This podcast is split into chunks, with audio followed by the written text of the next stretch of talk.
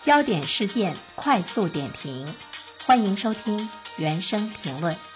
目前呢，有关的媒体对重庆的十位该生妈妈深度访谈。该生是什么概念？就是该生孩子的妈妈。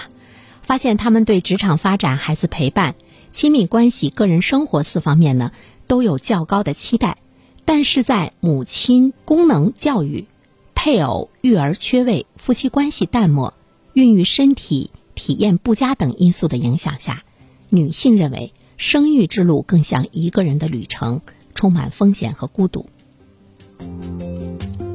所以现在我们看到了该生女性她的生育决策体现了现代和传统交织的马赛克模式，在个体化的背景之下，只有去尊重他们的主体性，创造出深度的情感连接和支持，才能够使该生妈妈的生育成为一种可能。但是我们也注意到，现在的女性呢，她处于传统的性别期待和现代独立女性身份的裹挟中，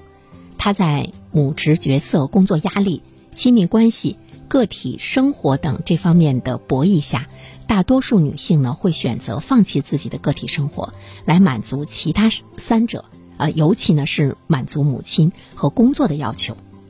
但是我们会注意到。伴随着主体的消解，像夫妻关系的淡漠呀，身体体验呢，啊，伴随着丧偶育儿等等这些带来的主体消解，就形成了一个比较负面的主观体验，使得该生妈妈对生育二孩是避而远之。哦，所以我们关注这个领域的问题呢，是想呼吁社会要关注女性在生育中面临的困境和压力。它已经是一个值得关注的社会问题了，所以呢，它是需要引导和重塑的。我们需要看到个体选择在生育决策中的重要性。政府和社会应该用制度构建去协同女性内在的柔软度，创造一个有利于关系发展、亲密构建的微观和宏观的环境，才是呢解决妈妈们不愿意生的一个关键。外在的支持很难让这些该生的妈妈去生孩子，怎么样让她内心真的想生？这个呢，恐怕是最重要的。